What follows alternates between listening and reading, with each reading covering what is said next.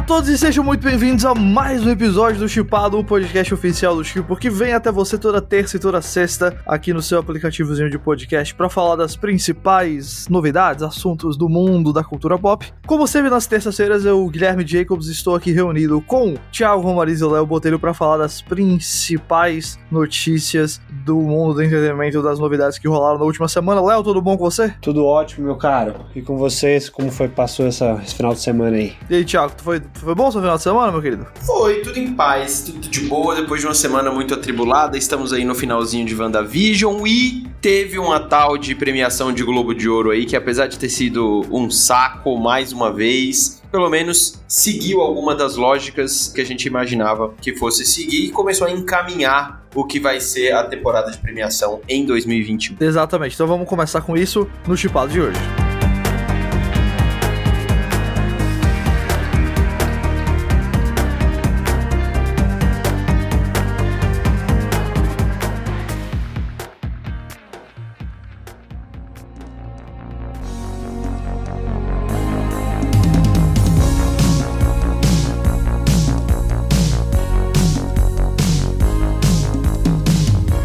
Thiago falou, domingo aconteceu o Globo de Ouro. O Globo de Ouro, uma das principais premiações aí do calendário. Se o Globo de Ouro merece ou não esse status de premiação importante, a gente pode até debater. Na semana antes do Globo de Ouro, o Los Angeles Times publicou duas matérias sobre a situação né, da Hollywood Foreign Press Association, a Associação de Imprensa Internacional ou Estrangeira de Hollywood, que é o órgão que elege os filmes vitoriosos no Globo de Ouro. É um órgão feito por apenas 80 e poucas pessoas, a maioria delas branca, a maioria delas idosas, ou pelo menos mais velhas, e que já é criticado há muitos anos por várias tendências estranhas e indicações que não fazem muito sentido, que parecem que foram feitas só porque eles querem ter super estrelas nos seus eventos. A história mais famosa que saiu dessas matérias foi do pessoal do Emily em Paris, da Netflix, levando o pessoal para Paris para ver a gravação da série, para ficar no melhor hotel possível. E aí, quando vê a série indicada, é a melhor série de comédia, uns negócios assim estranho mesmo. Também a falta de membros de cor, né? Uh, não, não, existem, por exemplo, pessoas negras no, na Hollywood Foreign Press Association. Isso foi mencionado durante a premiação, que aliás eles colocaram logo duas categorias que iam ser vencidas por atores negros. E aí fica a teoria da conspiração se, né, já foi uma maneira deles baterem de volta ou não. Antes da gente entrar então aqui em algum dos filmes vitoriosos, dos prêmios e tudo mais, minha pergunta para vocês é: o quão a sério vocês levam o Globo de Ouro hoje em dia? Assim, não é levar a sério o que, que é a premiação em si. Ela, ela sempre mescla esse esse tanto de coisa bizarra que eles fazem, né? De tipo, indicar Al Pacino por Hunters, sabe? Tipo, Emily em Paris. Essas coisas, nada, sabe? Jared Leto em Pequenos Vestígios. Você nunca vê eles indicando uma pessoa que não é famosa de uma é. maneira bizarra, né? Eles fazem isso é. com, com um intuito muito claro. Ao mesmo tempo, eu acho que fica bem evidente, assim, que eles tentam sempre seguir pelo menos uma parte da lógica das premiações, né? É o que aconteceu com, com Nomadland, com The Crown, querendo ou não, da maioria das vezes, meio que acontece, pelo menos na parte das atuações. E até com o Borat também, isso rolou. Então, eu tava preparado para algo pior em relação às, às entregas de prêmio, mas eu acho que a força de lobby ali de Nomadland, por exemplo, é tão grande, né, tão forte, que é difícil o próprio Globo de Ouro se desvencilhar. E me parece que, que, diferente de outros anos, onde a gente tinha uma pulverização de filmes, de votos, Dessa vez é, é muito complicado ver um favorito além de Nomadland, sabe? É muito difícil. É muito difícil. Sim. Tipo, o Net de Chicago não tem aquela cara de filme premiado. O Mank não entrou no gosto da galera. Então, me parece um ano de barbada, assim. Eu acho que tem uma questão também no Globo de Ouro, que ele é... O fato dele ser a primeira premiação todo ano, ele acaba gerando um pouco de entusiasmo, assim. Né? Você fica fica um grande período de tempo sem premiações, assim, digamos, da mídia americana, né? Aquelas premiações que passam na TV e que são tem uma puta cobertura e tudo, né? Porque de fato você tem festivais ao longo do ano inteiro. Então, é como se fosse a volta, né? Tipo, passou nove meses ali sem, sem acompanhar nada e o Globo de Ouro é a primeira premiação, né? Então acho que também tem um, um elemento dessa questão de ser a primeira, né? Eu aí acho que as pessoas realmente ficam super animadas porque, putz, primeira premiação vai ser, enfim, né? Agora começa a temporada de premiações e tudo. Mas eu acho que, de fato, o Globo de Ouro e eu, eu, concordo com o Thiago aqui, eu acho que eu achava que ia ser muito pior. Uh, eu achei que a gente teria uns resultados aí que seriam muito esquisitos. Léo tá faltando com muito respeito aqui com Gotham Awards, que aconteceu em janeiro. Não, mas eu digo assim, pra.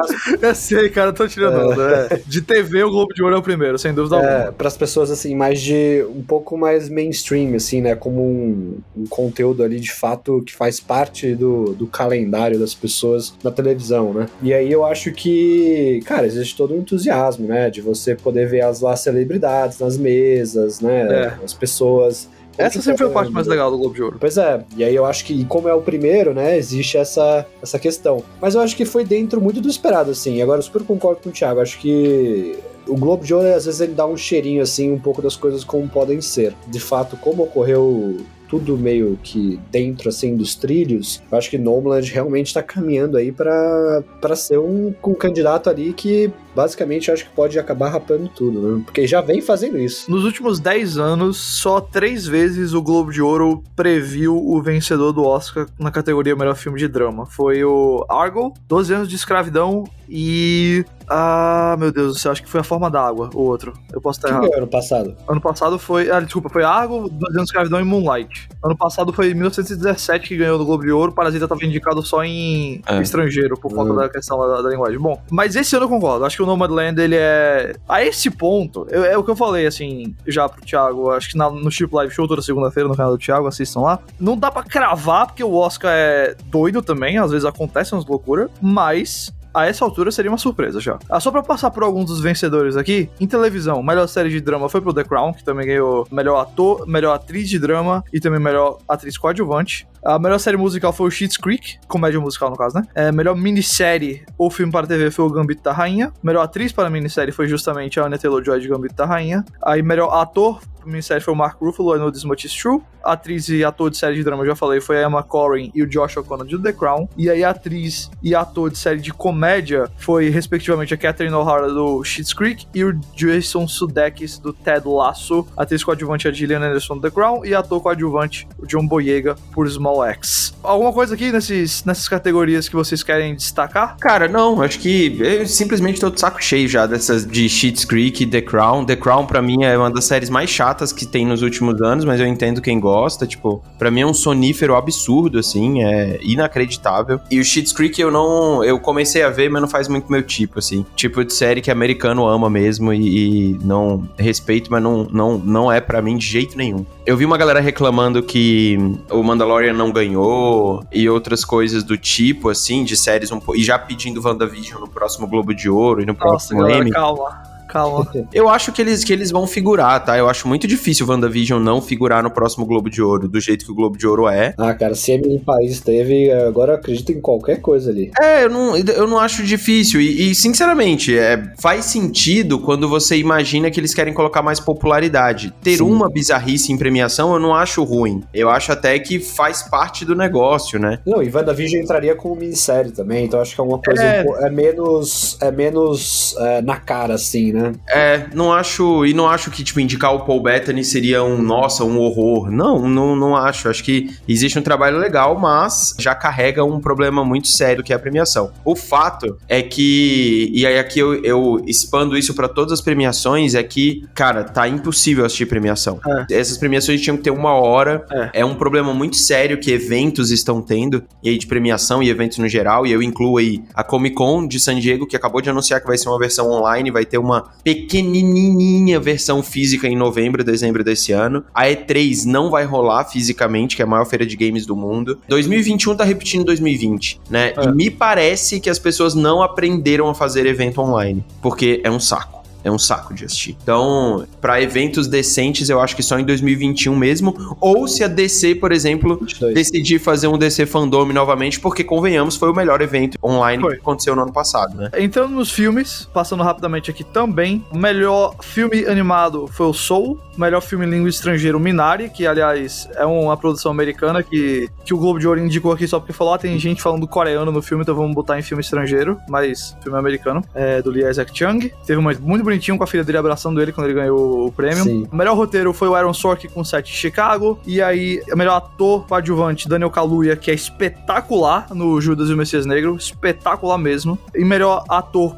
de drama, né, foi o Chadwick Boseman, ganhou o A Voz Prêmio do Blues. Melhor ator de comédia foi o Sacha Baron Cohen com Borat. E aí eu acho que as surpresas na verdade, e surpresas assim, tranquilas, né? Não são surpresas pesadas. Nossa, que coisa bizarra. Mas melhor atriz de drama foi para Andrew Day, do United States vs Billie Holiday, um prêmio que normalmente tem ido para Frances McDormand do Nomadland, a Viola Davis do A Voz Prêmio do Blues, e melhor atriz de comédia musical que só dá a Maria Bakalova do Borat em toda a premiação foi para Rosamund Pike, quando me importa, esse aqui talvez o mais bizarro de todos. E aí também, melhor atriz coadjuvante, outra surpresa, que foi a Jodie Foster ganhando com The Mauritian. Essa aqui é uma categoria que eu acho que não tem, assim, uma ultra favorita. Normalmente a galera tá dando a Amanda Seyfried do Mank como favorita, mas eu acho que não tem, assim, um domínio muito grande, não. Aí, para concluir, os últimos dois prêmios, que aí é onde a gente vê a, o, justamente o domínio do Nomadland. Melhor direção foi para Chloe Zhao e melhor filme de drama pro Nomadland. A essa altura do campeonato, realmente parece que se esse não for o melhor filme no Oscar e ela não for a melhor diretora, algo surpreendente aconteceu. Nenhum outro filme tem conseguido criar atração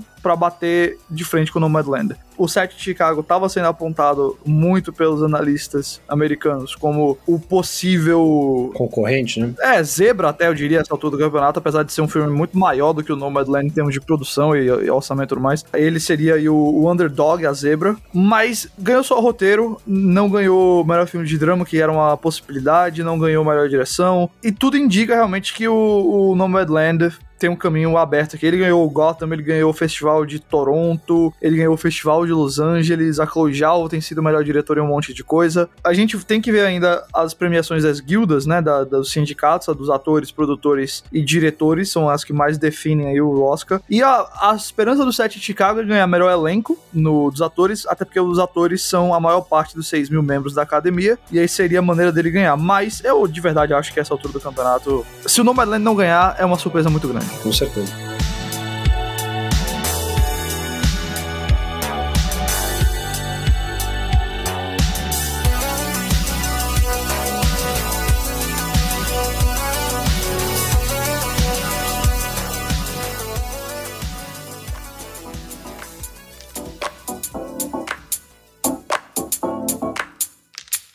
Além do Globo de Ouro, tivemos uma notícia muito maluca na semana passada, que foi o título do novo filme do Homem-Aranha. Muito maluca porque numa bela terça-feira à noite, acho que foi numa terça-feira, não tô lembrado mais, mas numa bela noite lá, a gente tava de boa, já tinha passado assim o, o momento das notícias do dia, o dia acabando, e aí o Tom Holland vai lá e posta no Instagram que o nome do filme é Spider-Man Phone Home, Homem-Aranha Ligue Pra Casa. Mas aí logo depois o Jacob Batalon, que faz o, o Ned, publicou que não, o título do filme na verdade é Homem-Aranha Home Record, Destruidor de Lares. Mas aí, depois de um tempinho, a Zendaya foi lá e publicou que o nome do filme é Spider-Man Home Slice, Pedacinho de Casa. E a gente percebeu que, né, é uma trollagem, os caras estavam simplesmente trollando a gente, botando lá títulos falsos, mas junto com os títulos falsos também estavam soltando aí fotos oficiais do filme, mostrando ali os personagens no que parece ser até o Santo Santoro do Doutor Estranho. Mas, eventualmente, no dia 24 de fevereiro, então, acabei de ver aqui a data, foi exatamente, como eu falei, na terça e na quarta, o título oficial foi divulgado. O nome do filme é Homem-Aranha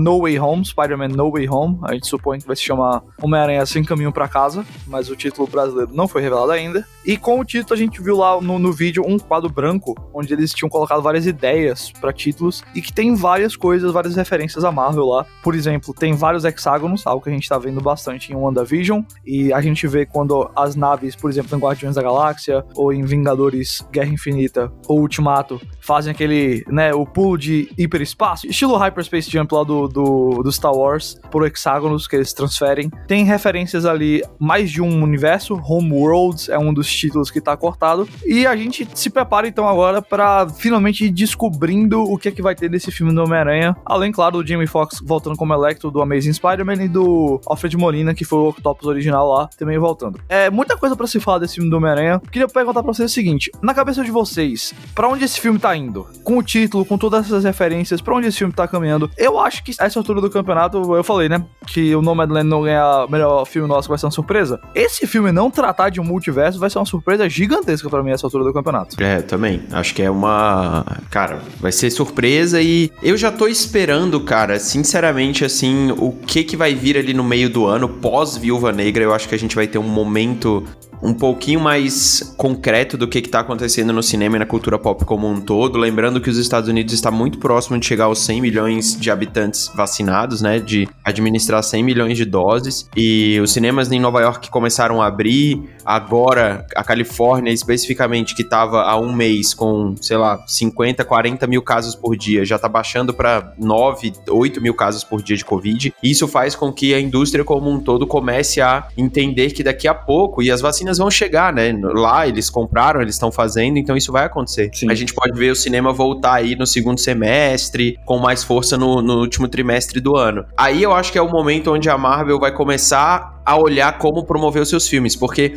Viúva Negra a gente já viu uma pancada de trailer e tudo mais, beleza. Agora Shang-Chi chega em julho e a gente não viu nada, né? Nada, nada, nada desse filme. Isso é muito bizarro. A mesma coisa com Eternos que é em novembro e aí dezembro é o filme do Homem-Aranha e é o único que a gente viu um teaser, coisa de, sabe, de título e tudo mais. Então, eu tô curioso e acho que as revelações desse filme, a gente vai ter que saber quem é o antagonista. A gente vai ter que ver o Doutor Estranho nisso aí. E aí eu acho que isso vai acontecer a partir de maio, sabe? No momento onde Viúva Negra sair. E eu acho que ele é a, ele é a parte do meio, ele é o filme do meio da trilogia do multiverso que é que E aí a trilogia do multiverso eu tô inventando, estão inventando isso na internet, né? Que começa com WandaVision, continua com Homem-Aranha e acaba com o Doutor Estranho no Multiverso da Loucura. Porque não tem como esse filme é, juntar todos os atores que foram anunciados e não ter multiverso. Então eu acho que a gente vai ter as novidades desse filme a partir do meio do ano. E fica aqui a minha torcida para ver se a Marvel vai ou não revelar os outros Homem-Aranha que estarão nesse filme. Eu espero que não, mas eu espero que ela dê dicas pra gente ficar empolgado o suficiente para ver esse filme, caso a gente possa, em dezembro desse ano. Eu acho que é o filme, assim, dentro do que a gente tem desse ano, é o filme mais aguardado, assim, de antecipação, de hype, de especulação, de teorias, assim.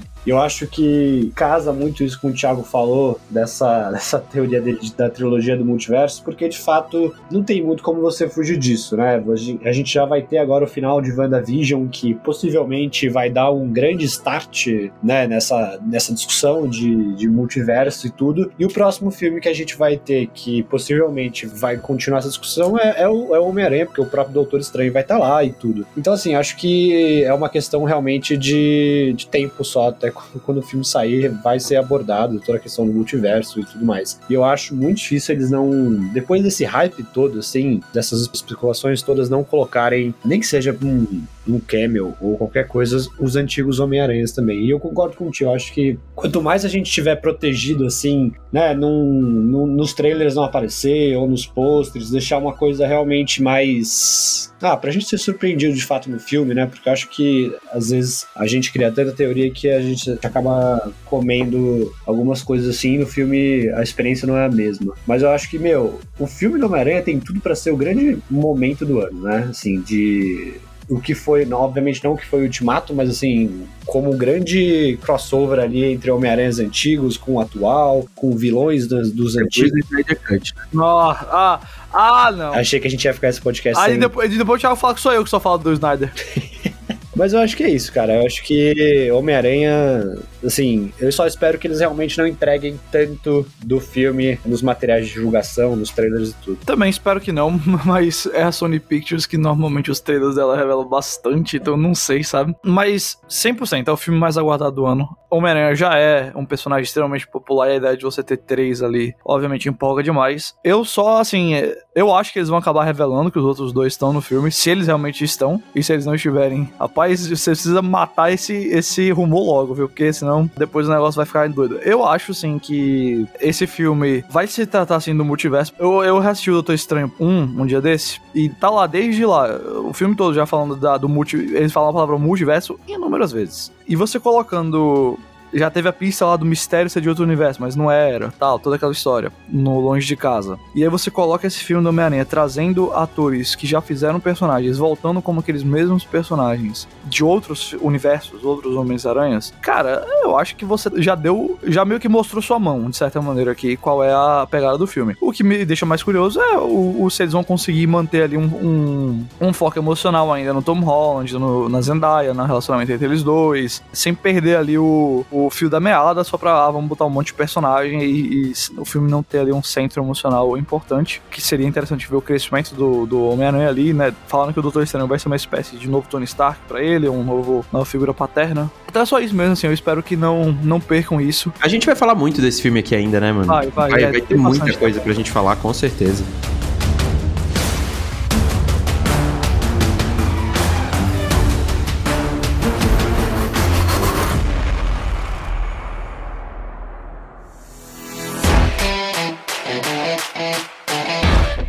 Meus queridos amigos, vamos mudar a marcha de Marvel pra DC, porque o Superman vai ganhar um novo filme, finalmente. Primeiro filme dele desde 2013, quando saiu Homem de Aço. A gente não sabe ainda nada do filme, basicamente, tirando quem vai produzir, que é o J.J. Abrams. J.J. Abrams, que dirigiu Star Wars, dirigiu Star Trek, produziu vários filmes na vida dele. Ele vai ser o produtor do filme, ele não vai dirigir o filme, ele vai produzir. E o Ta-Nehisi Coates, o autor de vários livros sobre racismo, escritor, é, jornalista e também roteirista de quadrinhos. Ele escreveu Pantera Negra e Capitão América para Marvel. Ele vai escrever o filme do Superman e segundo os entendidos aqui da coisa, a ideia da Warner, a intenção da Warner, na verdade, é que esse filme apresente um Superman negro. Isso não está confirmado, na verdade, eles até falam que o Henry Cavill quer voltar pro papel, então existe ainda uma possibilidade do filme ser uma espécie de Homem de Aço 2, ou talvez um reboot do Superman, mas mantendo o ator Henry Cavill, mas a intenção da Warner, segundo Deadline, Hollywood Reporter e outros, é colocar um ator negro no papel de Clark Kent. E aí muita gente já especulando Michael B. Jordan, porque ele já manifestou o desejo de ser o Superman, ele tem um contrato com a Warner, então poderia ser uma possibilidade. Eu fiquei muito animado com isso aqui. Eu acho que esse filme tem potencial de trazer o Superman de uma maneira muito legal de volta ao cinema, porque o Ta-Nehisi Coates, pra mim, ele é um cara extremamente inteligente, um pensador que traz bastante profundidade porque ele escreve, ele sempre vai na motivação da coisa, no que realmente tá inspirando aquele comportamento, seja o racismo, seja outra coisa. E ele encontra muito assim da natureza das coisas, assim, eu acho, na escrita dele. E a minha esperança é que ele pegue justamente a, a essência do Superman. A essência de ser alguém que é como eu e você, no sentido de não sabe onde se encaixa no mundo, de que se sente sozinho, de que se sente alienado. A diferença é que se ele empurrar a parede, a casa toda cai. Se ele pular, ele vai para cima de um prédio. Então, tem os poderes, mas eu acho que a, a, graça do Superman é justamente isso. Ele ser alguém mais parecido com a gente e alguém ali que se importa muito realmente com o básico, com a esperança, com atos de bondade, com justiça e tudo mais. Eu acho que em tempos tão difíceis que a gente anda vivendo, um personagem assim merece mais uma chance do cinema, merece ser esse símbolo de esperança. Vocês esperam que esse filme de Superman siga que direção? Vocês querem o Cavill de volta? Vocês gostariam de outro ator? Vocês estão de que maneira aí com esse filme? Eu concordo com você, eu acho que o que tem que ficar de olho aqui é J.J. Abrams e o Ta-Nehisi Coates mesmo, é, é, o que foi anunciado, então, para mim tem uma evidência, né? É, um, é uma troca muito forte de visão, assim, para o Superman do que aconteceu com o Zack Snyder lá em 2013, né? Que foi o Homem de Aço, onde você tinha uma visão dele muito mais tentando transformar ele num grande astro de ação, basicamente, em um deus que olha de cima e não se entende como parte da Terra. E eu duvido muito que o Colts e o J.J. Abrams façam algo parecido. Se a gente pegar o quadrinho do Pantera Negra do Ta-Nehisi Coates, que foi o que realmente levou ele ao conhecimento ali no, na cultura pop, ele trata um herói parecido, né, em termos de idolatria, como é o T'Challa, no, no, caso do Superman, eles têm essa idolatria muito grande, mas ele olha muito pro lado humano dele, né? Para os conflitos e uma questão de contextualização que eu acho muito importante que sempre faltou, pelo menos na minha visão, na parte do nas obras do Zack Snyder na DC. Contextualizar aqueles personagens dentro do mundo. E isso não acontecia no Zack Snyder porque ele sempre olhou esses, esses personagens como, como exceção, né, da sociedade. No caso do Tanahisi, ele olha como eles como membro e líderes dessa sociedade. Eu acho que vai acontecer isso com o Superman. E eu cara, por mais que as pessoas torçam o nariz pra J.J. Abrams pra uma porrada de coisa, eu acho que ele, como produtor, ele tem uma visão muito boa, inclusive melhor do que diretor. Para falar de obras recentes dele, ele fez Castle Rock, fez Lovecraft Country, os Missão Impossível, todos ele trabalha como produtor. Eu acho que ele tem um bom olho para isso e espero que ele traga um diretor de boa, de bom calibre também e de sensibilidade. Principalmente para transformar o Superman, que de fato ele é esse herói meio distante, né? Então, mas ele tem histórias para aproximar ele do público, da audiência, e eu acho que o Tanahis Coates foi um, uma puta de uma escolha, independente da etnia do personagem, eu acho que a gente tem um potencial de uma história para trazer o, o Superman para algo mais contemporâneo. Eu super concordo com Ti também, eu acho que assim, eu acho que o Super-Homem ele tem uma questão muito que é o que torna muito difícil de, de trabalhar o personagem, que é o fato de ser um ser todo poderoso, né? É basicamente um deus. E aí acaba que existem visões diferentes de como trabalhar esse personagem, e aí acho que o exemplo ali do Zack Snyder, como o Thiago até comentou também, é justamente esse, né? Dele olhando para cima, não se encontrando aqui dentro. E aí eu acho que. Eu fico muito pensando que, na verdade, eu acho que é um. O personagem em si precisa muito de uma de uma nova abordagem, de uma nova visão, assim. Eu acho que, na verdade, precisa, precisa voltar ao zero, sabe? Eu acho que. E até por isso que eu não acho que o Henry Cavill devia voltar também. Eu acho que realmente devia começar uma coisa. para você abordar uma história diferente, começar algo do, do novo, assim. Eu acho que seria muito difícil trazer o Henry Cavill e, enfim, trazer toda aquela questão enfim, o ator tem um peso agora também. Acho que seria muito mais interessante trazer uma pessoa nova para um tipo diferente de Clark Kent que a gente ainda não viu nos cinemas. Eu acho que, como o Thiago falou, o J.J. Abrams ele, ele tem muito toque bom como produtor. Assim, acho que realmente o problema dele ali é na hora de dirigir ou de escrever a história em si, mas como produtor ele sempre fez trabalhos muito bons assim. E eu acho que vou falar que eu fiquei na verdade bem mais empolgado assim com o, o Jacob comentando que eu vi você comentando bastante sobre Superman e eu não tava dando muita coisa não, mas eu eu comecei a ficar empolgado com esse filme por causa enfim, ali dos, dos, seus argumentos também. É isso aí.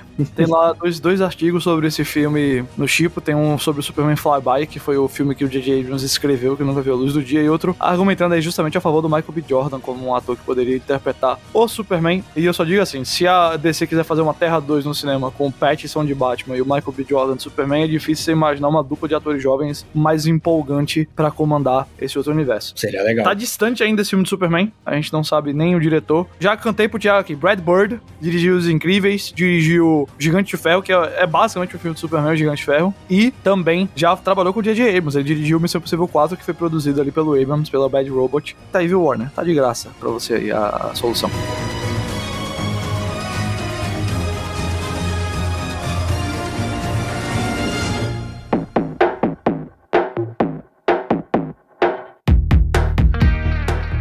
O Chipado vai ficar por aqui então por hoje. A gente volta sexta-feira, olha, com um podcast dos mais especiais. Vai ser o final de WandaVision. A gente vai comentar tudo aqui, entrar a fundo no que aconteceu no final, as teorias que foram respondidas, que não foram, aparições especiais, conclusão das histórias e tudo mais que você pode imaginar. Muito, muito animado. Vocês lembram como a gente ficou no podcast final do, do, do Mandalorian? Então imaginem agora também com WandaVision. E aí, a gente tem uma semana de folga, basicamente e depois a gente vai entrar aqui já com Falcão e o Soldado Invernal toda sexta-feira falando da outra série da Marvel. Disney dando bastante conteúdo aqui pro, pro podcast, muito obrigado Disney e obrigado E o para... próximo episódio é o episódio 66, hein? Que é o último episódio uh, de WandaVision. Uh! Mephisto confirmado. é isso então, pessoal. A gente agradece, claro, também a você que nos escuta, você que tá aqui com a gente toda terça e sexta, aqui abaixo do podcast, assina o podcast, manda feedback. Você é uma pessoa muito maravilhosa. Obrigado. Siga arroba Chip Oficial, entre no chip.com.br ou baixe o aplicativo Chip para ver o que mais a gente faz. Toda segunda-feira tem o Chip Live Show no canal do Thiago e ao longo da semana vários conteúdos especiais, playlists, tudo mais lá no Chip. É isso. A gente se vê então sexta-feira para falar do Mephisto. Até mais.